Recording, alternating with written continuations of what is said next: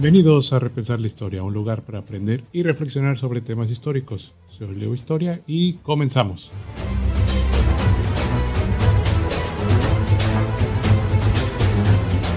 Bienvenidos mis repensadores, el día de hoy tenemos un episodio especial respecto a el pueblo hebreo. Espero que te agrade. Recuerda seguirnos en nuestras redes sociales de Repensar la Historia y también te recuerdo que nos califiques, si así deseas, que nos califiques en Spotify o bien que nos sigas. Sin más, pues, los hebreos. Hay que mencionar que los hebreos se desarrollaron en una región bastante interesante. ¿Por qué? Bueno, pues porque es en medio del desierto. Un desierto ahí en, Medio Oriente y que pues esta región está constituida fundamentalmente por eh, colinas, tierras áridas y algunos territorios fértiles en la llanura costera, en Galilea y en Basán. El clima mediterráneo con veranos calurosos y secos e inviernos templados y lluviosos. Se extrema por la presencia de las tierras áridas como los desiertos de Negev o el de Judá. Este territorio posee una superficie con relieve que presenta en pequeñas mesetas y cordilleras de poca elevación. Es menos fértil que Egipto y Mesopotamia. Sin embargo, existen llanuras propicias para el cultivo y pastoreo, contándose entre sus producciones, bueno, el trigo, la cebada, el olivo, higos y vid, así como las cabras, ovejas, bueyes y asnos que discurren sus laderas y que soportan el clima cálido seco del verano o el lluvioso del invierno. Se puede notar claramente en la antigüedad de este pueblo tres regiones demarcadas. Galilea al norte con su capital en Nazaret, Samaria al norte eh, con su capital en Samaria, y Judea al sur con su capital en Jerusalén. El pueblo hebreo pasó por un proceso de nomadismo. Sin embargo, según las fuentes bíblicas, llegaron a sentarse a los territorios antes mencionados, trayendo consigo la proliferación de su cultura monoteísta, que sirvió para después cimentar una iglesia única en los demás territorios que fueron sometidos por los mismos. Los hebreos fueron el pueblo de la lengua semítica que tenía tradiciones concernientes a sus orígenes y una historia que al final se escribió y comprendió en la Biblia judía, la cual los cristianos la conocen como el Antiguo Testamento. La tradición indica que era un pueblo nómada, descendientes de Abraham, el cual emigró de Mesopotamia a la tierra de Palestina, donde llegaron a ser conocidos como los hijos de Israel. Según la tradición, aconteció una sequía en Palestina que provocó que muchos hebreos emigraran a Egipto, donde vivieron pacíficamente hasta que los faraones los esclavizaron utilizándolos como braceros en sus numerosos proyectos de construcción. Estuvieron en cautiverio hasta que Moisés condujo a su pueblo fuera de Egipto, lo cual eh, constituye el bien conocido Éxodo. De acuerdo con la explicación bíblica, los hebreos estuvieron vagando muchos años en el desierto hasta que entraron a Palestina organizados en 12 tribus, comenzaron a tener conflictos con los filisteos, un pueblo que se había sentado en el área costera de Palestina, pero que comenzaron a trasladarse tierra adentro. En la actualidad, muchos investigadores dudan que los primeros libros de la Biblia hebrea reflejen la verdadera historia de los primeros israelitas. Argumentaban que los primeros libros de la Biblia, escritos siglos después de los eventos descritos, conservan solo lo que los israelitas llegaron a creer de sí mismos, y que la evidencia arqueológica reciente a menudo contradice los detalles de la explicación bíblica. Algunos de estos investigadores han argumentado incluso que los israelitas no fueron invasores nómadas, sino pueblos indígenas de la región montañosa de Palestina. No obstante, en lo que sí están de acuerdo es que entre el 1200 y el 1000 a.C., los israelitas surgieron como un grupo distinto de personas organizadas, posiblemente en tribus o una liga de tribus que se establecieron en el Imperio Unido conocido como Israel.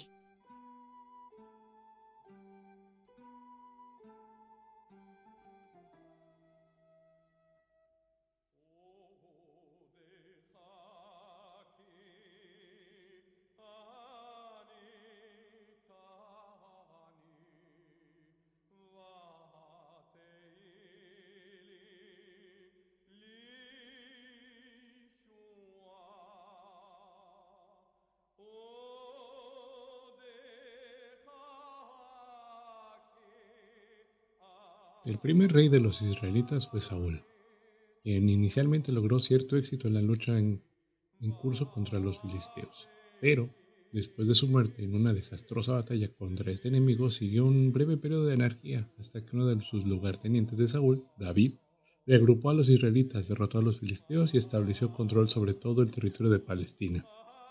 De acuerdo con la explicación bíblica, algunas de sus conquistas dieron como resultado un duro tratamiento de los pueblos conquistados.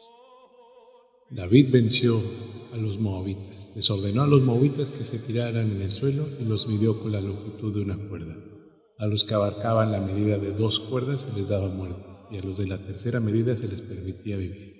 Así que los moabitas se convirtieron en súbditos de David y le llevaron tributos.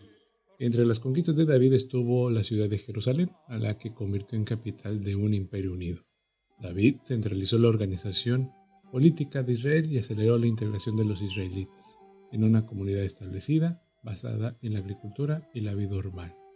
El hijo de David, Salomón, llevó a cabo acciones para fortalecer todavía más el poder real, acrecentó las instituciones políticas y militares y desarrolló una actividad especial para aumentar las empresas comerciales de los hebreos. A Salomón se le conoce sobre todo como los proyectos de construcción, de los cuales el más famoso fue el templo de la ciudad de Jerusalén. Los hebreos concebían el templo como el centro simbólico de su religión y por consiguiente del reino hebreo mismo. El templo ahora alberga el arca de la alianza, el venerable cofre que contenía las reliquias sagradas de la religión hebrea, y en forma simbólica, el trono de Dios invisible de Israel. Bajo Salomón, el antiguo Israel alcanzó la cima de su poder, pero sus esfuerzos por extender el poder real por todo su imperio trajeron insatisfacción entre algunos de sus súbditos. Posterior al reino de Salomón, Asiria destruye el imperio del norte de Israel. Eh, tiempo después, la caída del reino del sur en Judea en manos de los caldeos y la destrucción de Jerusalén mismo. Posteriormente, ya en tiempos más cercanos, después de la destrucción del reino caldeo por un nuevo grupo de conquistadores, los persas, se les permitió a los hebreos regresar a Jerusalén y reconstruir su ciudad y su templo aunque en Judea siguió bajo el control persa, hasta que las conquistas de Alejandro Magno en el siglo IV, el pueblo de Judea sobrevivió y a la larga llegó a ser conocido como judíos, dando su nombre al judaísmo, la religión de Yahvé, el Dios judío. En lo que respecta a la agricultura, se dice que Moisés distribuyó todo el territorio entre las doce tribus, de acuerdo con el número de familias comprendidas en cada una completando su obra con disposiciones tendientes a estimular la actividad agrícola. Se reconoció el derecho hereditario, pero con el fin de fortalecer la institución familiar y mantener su régimen eminentemente patriarcal. Correspondía la doble porción al hijo primogénito. Las propias mujeres tenían derecho a heredar, pero estaban obligadas a casarse con hombres de su tribu. Como medio de mantener el derecho de propiedad justamente distribuida, toda enajenación o gravamen que pasaran sobre cualquier bien desaparecería cada 150 años, en que celebraban la fiesta llamada el jubileo, durante la cual todos recuperaban la propiedad de los bienes que habían tenido necesidad de vender o grabar. Cada siete años las tierras cultivables descansaban, razón por la cual el pueblo era muy disciplinado guardando cantidades suficientes de provisiones como para tres años consecutivos. Y así pasamos pues a ver también cómo ellos en su afán de mantener esa rigidez de eh, ver cuántos años podían cultivar y cuántos años tenían que guardar eh, o respetar la tierra, pues eso les hizo ser un poco más estrictos en, la cuestión de, eh, de, guardar suficientes bienes. ¿Cómo pagaban tasas o impuestos estos los hebreos? Bueno, el pueblo del trabajo de los israelitas estaba sujeto a ciertos impuestos. Probablemente el más antiguo de ellos era el diezmo, la obligación de cada varón israelita mayor de edad de dedicar a Dios la décima parte de los productos de la tierra, del ganado o de cualquier ganancia. El diezmo debía llevarse a los santuarios de Yahvé para mantener económicamente el culto sagrado y a sus servidores, los levitas y sacerdotes. Pero a partir de la centralización del culto en el templo de Jerusalén, el diezmo solo se deposita en este santuario. Los campesinos pagaban el diezmo en especie, pero los artesanos, comerciantes, etcétera, lo pagaban en plata.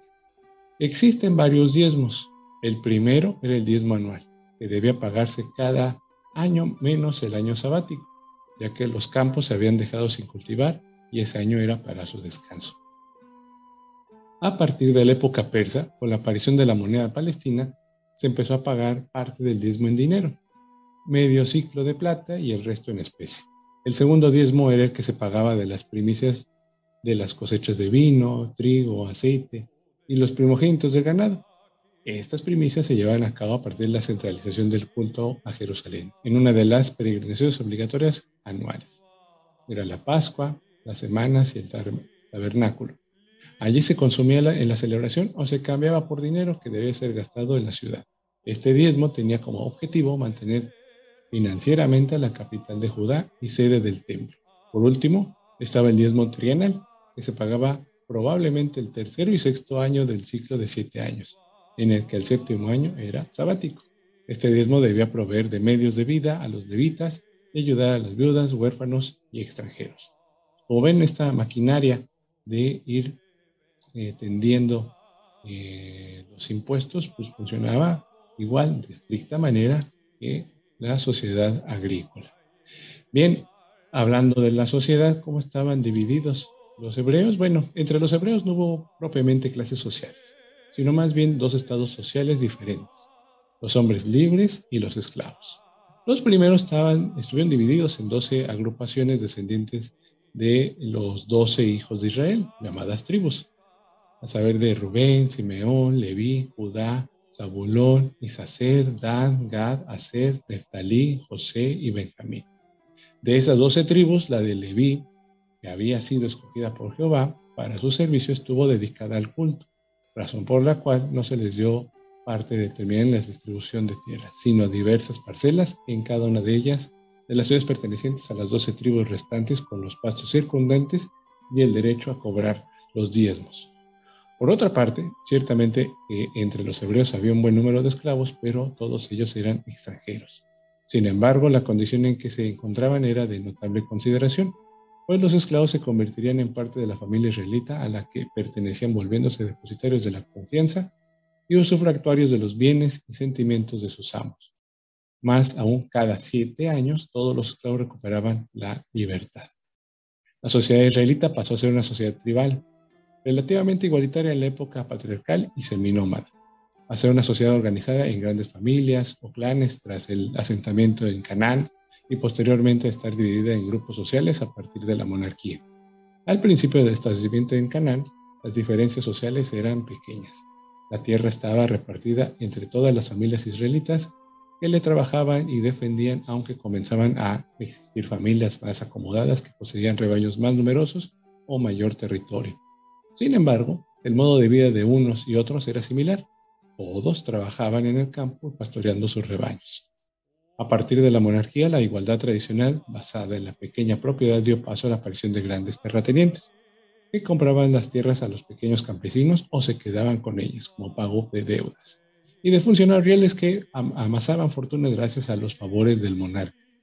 El resto de la población libre israelita estaba eh, compuesta fundamentalmente por pequeños propietarios y asalariados que ofrecían su trabajo por una remuneración en especie o dinero. Se trataba generalmente de pastores jornaleros del campo y existía también los artesanos molineros, trabajadores de la madera o la piedra, ceramistas, etc., que tenían una especie de negocios familiares en los que a veces había empleados asalariados.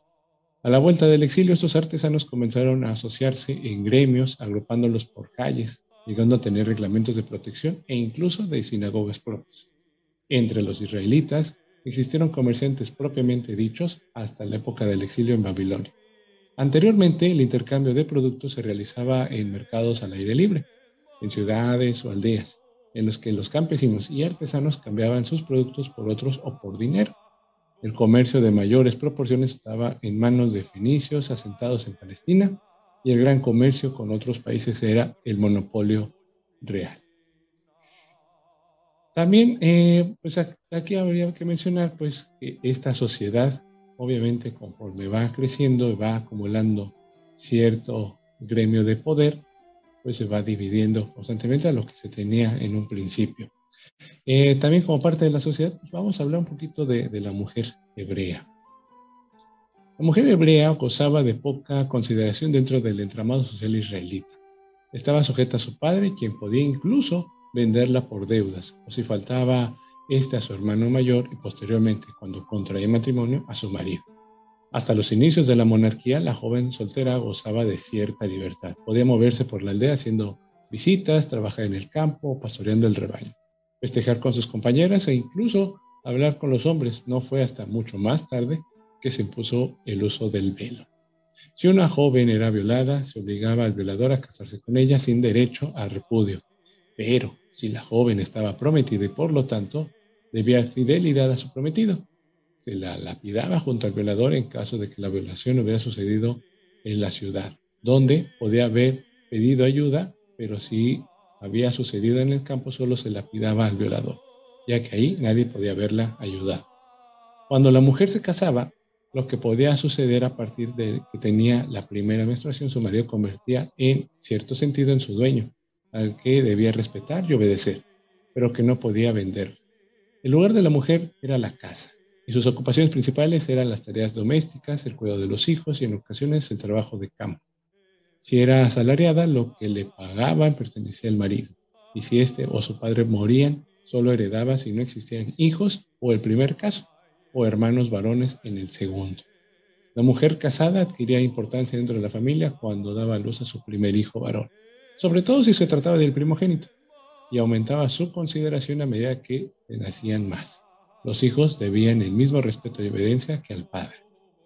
Sin embargo, eran muchos los hebreos que creían que la monogamia era la forma preferible del matrimonio. Las esposas eran respetadas por su fe y dedicación a sus maridos, el libro de los Proverbios ilustra a los hebreos consideraban una esposa perfecta. Una esposa de carácter noble. ¿Quién puede encontrarla? Ella es más valiosa que los rubíes. Su esposo tiene plena confianza en ella y no le falta nada de valor. Ella le proporciona bien y no prejuicio por el resto de los días de su existencia. Selecciona la lana y el lino, trabaja con manos afanosas. Es como los barcos mercantes, procura su comida desde lugares distantes. Se levanta cuando aún está oscuro, brinda alimento a su familia y distribuye porciones a los jóvenes sirvientes. Ella tasa un terreno y lo compra. De su dinero planta un viñedo. Emprende su trabajo de manera vigorosa. Sus brazos son fuertes para sus tareas. Ve que su comercio sea fructífero y que su linterna no se apague la noche. Con las manos sostiene la rueca y la aguja con sus dedos. Abre sus brazos al pobre y extiende sus manos a los necesitados. Elabora prendas de vestir de lino y las vende y aprevisiona a los mercaderes con cintos. Se viste de vigor y dignidad. Puede reír frente a los días por venir. Habla con sabiduría y sabios consejos ahí en su lengua. Vigila los asuntos de su casa y no come el pan de la ociosidad. Sus hijos crecen y le piden su bendición. Su esposo también y él la lava. Se tenía un gran concepto de la mujer, pero su trabajo obviamente era interminable. Aunque la Biblia hebrea, un trabajo editado por varones, revela una sociedad dominada por los hombres, también incluye historias de mujeres que desempeñaron papeles heroicos en la historia inicial de Israel. Débora, por ejemplo, tuvo un papel preponderante en la derrota de los cananitas en el monte de Tabor. Después de la misma batalla, Jael dio muerte de Sisera, el líder de los cananitas. Según la canción de Débora, la más bendita de las mujeres es Jael, la más bendita de las mujeres que habita en tienda de campaña. Tendió su mano para tomar la estaquilla y con su mano derecha tomó el martillo del artesano. Golpeó a Cicera, aplastó su cabeza, rompió y atravesó su templo. Se hundió a sus pies, cayó y ahí yace. Pero esos relatos no son la norma. En la Biblia hebrea, las mujeres dependen principalmente de los hombres. No nos debería sorprender saber que una mujer casada estaba sujeta a la autoridad de su marido. En la calle la mujer debía guardar un comportamiento total, de modestia cubriéndose con un velo y procurando relacionarse lo mínimo posible. No era admitida como testigo en los juicios y su papel en la religión era bastante reducido. Aunque durante la monarquía existieron profetisas, tenían un lugar en el templo y más adelante en la sinagoga pero no se contaba con ella para las celebraciones litúrgicas ni para las oraciones comunitarias. Cuando la mujer quedaba viuda, podían permanecer vinculada a la familia del marido si tenía hijos o si se aplicaba la ley del divirato. Eh, en caso contrario, la mujer volvía a casa de sus padres y podía casarse de nuevo. Sin embargo, la Biblia se hace eco constantemente de la situación penosa de las viudas y los huérfanos, que en muchas ocasiones vivían en condiciones eh, de miseria, sin parientes que les ayudaran o protegieran, ni patrimonio, por lo que los israelitas debían de preocuparse de socorrerles. Se les debía permitir recoger las espigas que quedaban sin recoger en la siega o las aceitunas que se olvidaban y debían darles parte del diezmo de la cosecha. Esta es la cuestión de la mujer. Ya ahorita, pues, obviamente no es la misma situación. Hay muchos cambios que en la actualidad, o, tradiciones que siguen constantemente en, el ámbito de la religión. En el caso de la educación, bueno, eh, la educación de los niños de corta edad era competencia de la madre junto con el resto de los cuidados infantiles. Ella les enseñaba las primeras normas de convivencia y comportamiento, y en el caso de las niñas las iba introduciendo en los deberes de una buena esposa y madre. Tanto los niños como las niñas llevaban una vida al aire libre, jugando despreocupadamente. Cuando se consideraba que los hijos habían pasado la edad infantil, entre los 10 y los 12 años, las niñas continuaban al amparo de la madre y las mujeres de la casa compartiendo sus tareas, mientras que la educación de los niños pasaba a ser cometido del padre, quien les daba la instrucción histórico, nacional, religiosa, moral, cívica y profesional. La instrucción era fundamentalmente oral, basada en la repetición y en el diálogo, aunque, dependiendo de los padres, se utilizaban algunos métodos contundentes como los castigos y la vara, para mantener la disciplina y el interés del alumno. No se sabe hasta qué punto estaba extendida la escritura en Israel antes del siglo II. Los cortesanos, funcionarios y miembros de la familia adineradas aprendían a escribir. Y algunos textos de la Biblia apuntan que a cada cabeza de familia tenía algunas nociones de, escritura, al menos para poder escribir en la puerta de su casa la regla de fe. En la sociedad israelita los hijos solían dedicarse a lo mismo que sus padres, por lo que la enseñanza del oficio basada en la experiencia era fundamental y ocupaba gran parte del día. La religión estaba presente en todas las manifestaciones de la vida, por lo que el niño aprendía de su padre las oraciones cotidianas y las creencias, las tradiciones nacionales en las distintas fiestas que se celebraban en la liturgia familiar, orientada al aprendizaje y a las formas de culto y sacrificio. La educación escolar debió aparecer en tiempos de la monarquía, en los tiempos de la monarquía de David o de Salomón. Con el establecimiento de escuelas para escribas de la corte, allí se formaban los funcionarios reales. Hay que esperar hasta los siglos II y I antes de Cristo para ver aparecer las escuelas infantiles obligatorias en cada ciudad a las que acudían desde los seis o siete años y en las que se aprendía a leer, escribir y sobre todo la ley. En ellas la enseñanza seguirá siendo fundamentalmente oral. Aparte de la educación general, existía una particular para los sacerdotes, quienes debían aprender lo necesario para desempeñar su labor en los templos y por los que les llegaban a, llegaban a vivir, instruyéndose junto a su sacerdote. Fuera de la educación infantil estaba eh, la que dispensaban los sacerdotes, los profetas y los sabios, los encargados de enseñar al común del pueblo la ley, la voluntad de Yahvé y la sabiduría. Mientras que los sacerdotes realizaban su tarea educativa desde los santuarios, eh, los sabios lo hacían personalmente y los profetas en plazas y calles, o en las grandes fiestas por medio de predicaciones o actos simbólicos efectivos. Tanto profetas como sabios tenían discípulos que recogían su enseñanza y con ella compusieron los diferentes libros proféticos y sapienciales de la Biblia.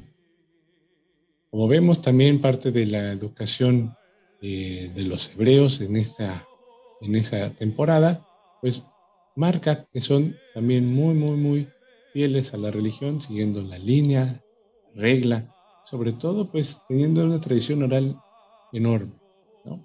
Y bueno, también hablando de, justicia, del derecho, cómo, cómo convivía esta sociedad también. Bueno, pues primero pues hay que mencionar que para la justicia tenían el decalo, ¿no?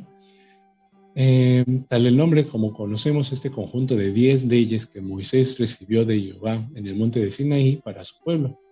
Estos son los principios fundamentales de la moral, los 10 preceptos del decálogo, los 10 mandamientos, en donde constituyen el legado más grande del célebre caudillo hebreo para la posteridad. Y que, pues a diferencia de las reglas de Mesopotamia, pues aquí nos marca cierta tendencia ya social en donde pues eh, nos dice cómo hay que comportarnos en la sociedad o tener una buena sociedad que a la postre, pues cada una de las sociedades europeas o occidentales llevó a la práctica.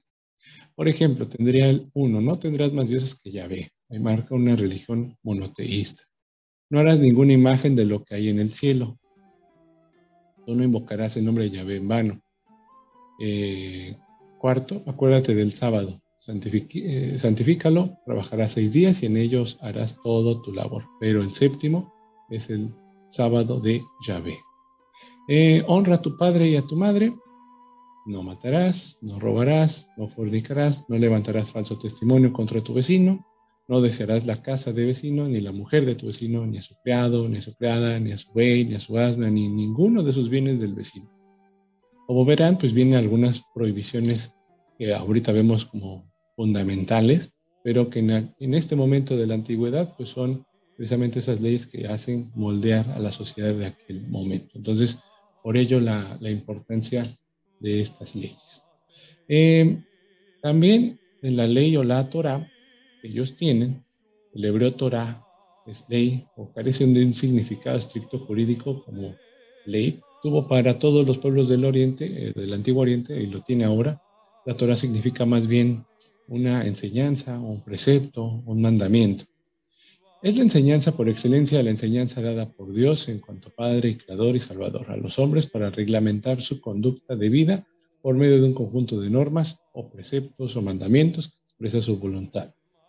Por ejemplo, la patria potestad con muy amplias facultades del jefe de la familia, excepto del derecho de vida y muerte sobre los hijos. La primogeniatura o prerrogativa del hijo mayor evidenciada por el régimen patriarcal por excelencia de este pueblo. El levirato, del latín levir, cuñado, es el precepto por el cual el hermano estaba obligado a contraer matrimonio con la viuda de su hermano para dar hijos a su cuñada, pues la ley reconocía a la mujer su derecho a la maternidad. La prohibición del matrimonio entre parientes próximos y con extranjeros. La poligamia relativa, autorizándose excepcionalmente a un patriarca o jefe de familia a formar una segunda esposa para asegurar la descendencia y la primogenitura correspondiente. La flagelación o multa para los delitos de robo, difamación o falso testimonio. La lapidación o muerte por, eh, apedreamiento para los delitos graves considerándose como tales como la idolatría, la blasfemia, el adulterio y la violación del sábado. El tailón consiste en hacer sufrir a un reo los mismos daños ocasionados por él en los demás delitos y la circuncisión o extirpación circular del prepucio para eh, descubrir el glande, considerando por los judíos como un acto sacramental del pacto establecido por Jehová y Abraham y sus descendientes. Bueno, pues aquí están algunas de las leyes de la Torá y de los diez mandamientos que eh, tenían los hebreos en la, actualidad, en la antigüedad y que actualmente muchos de ellos se siguen tomando en consideración. Eh, los hebreos en la antigüedad, ¿cómo tenían su calendario? Bueno, vamos a ver un poquito de, ello. El, primer calendario que adoptaron los seminómadas llegaron a Canaán, fue el que se empleaba en el país, un calendario lunar en el que los meses se contaban de una luna nueva a la siguiente, una duración de 29 o 30 días, y un prelunio a la mitad del mes. 12 meses constituían un año de 354 días 11 días más cortos que el año solar de 365 días, por lo que no nos regimos actualmente, por lo que al cabo de algunos años las fechas se atrasaban con respecto al Sol. Esto hizo que a partir de los siglos 2 o 1 antes de Cristo, cada cierta cantidad de años se añadiera al final o a mitad de año un mes complementario. Posteriormente, se adoptó el sistema babilónico en el que cada 19 años se habían añadido 7 meses complementarios. El año se dividía desde el punto de vista climático en dos estaciones, el invierno lluvioso y el frío y el verano cálido y seco. Pues como ves, creo que eh, la antigüedad pues estaba un poquito más complicado tener el, año. Eh, pero bueno, obviamente con la práctica pues se va aprendiendo. Los primeros israelitas mantuvieron los nombres cananeos de los meses que hacían referencia a fenómenos eh, atmosféricos anuales las lluvias, la floración, las cosechas, etc. Y comenzaban el año en otoño.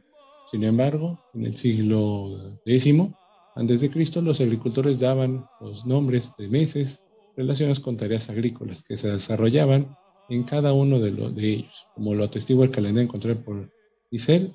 Muy cerca al final de la monarquía, los meses se enumeraron y estos números de orden pasaron a sustituir los anteriores nombres cananeos, y a la vez adoptó el sistema babilónico que comenzaba a contar los meses desde la primavera.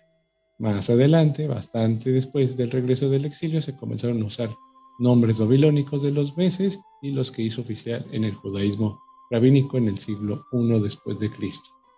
En esta época se introdujeron cuatro principios de año en distintas fechas.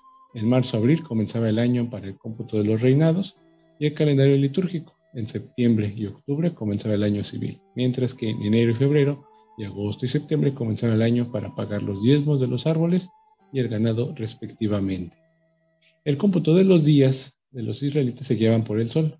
Parece que al principio se consideraba un día desde la mañana hasta el siguiente mañana, pero a partir del exilio babilónico se comenzaron a considerar desde la puesta del sol hasta la siguiente puesta del sol, de forma que el día comenzaba con la salida de las primeras estrellas en el cielo y duraba hasta la salida de las estrellas del día siguiente.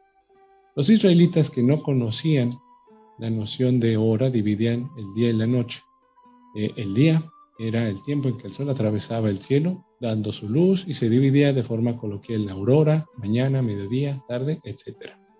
El movimiento del sol era medio como instrumento tomado de los egipcios y mesopotámicos, eh, los clipsidras o relojes de sol, y la noche se dividió primero en tres vigiles, con la medianoche en medio y el tiempo de dominación romana en cuatro. Siete días hacían una semana, cuyo último día, el Shabbat o sábado, era consagrado a Yahvé y dedicado al descanso del trabajo, el estudio y la oración. Se consideran dentro del calendario hebreo tres fiestas importantes. La Pascua, que recordaba la huida de Egipto al Éxodo, el Pentecostés, que rememoraba el recibimiento del Decálogo por Moisés en la cumbre del monte Sinaí, y los tabernáculos que conmemoraban este día del pueblo hebreo en el desierto, y esta fecha tenía una semana de duración. Y bueno, pues esa es parte de lo que eh, puedo contar de los hebreos en la antigüedad. Sé que faltaron ahí algunas cosas, por ejemplo, históricas que podremos ver de, del rey David, ¿no? del rey Salomón, eh, pero quería como destacar ciertas cosas que podremos ocupar en el presente. Por ejemplo, pues teniendo esta eh, sociedad estrictamente llevada, podríamos también repensar un poco la enseñanza en esta acercamiento de padres e hijos, o bien también podríamos rescatar pues eh, las nociones del tiempo que ellos tenían. ¿no? Entonces, esas ciertas cosas me, me, gustaron como para platicarte de cómo funcionaban los hebreos en la antigüedad y que muchas de estas cosas que estamos hablando de tiempos antes de Cristo, aún ellos siguen ocupando, ¿no?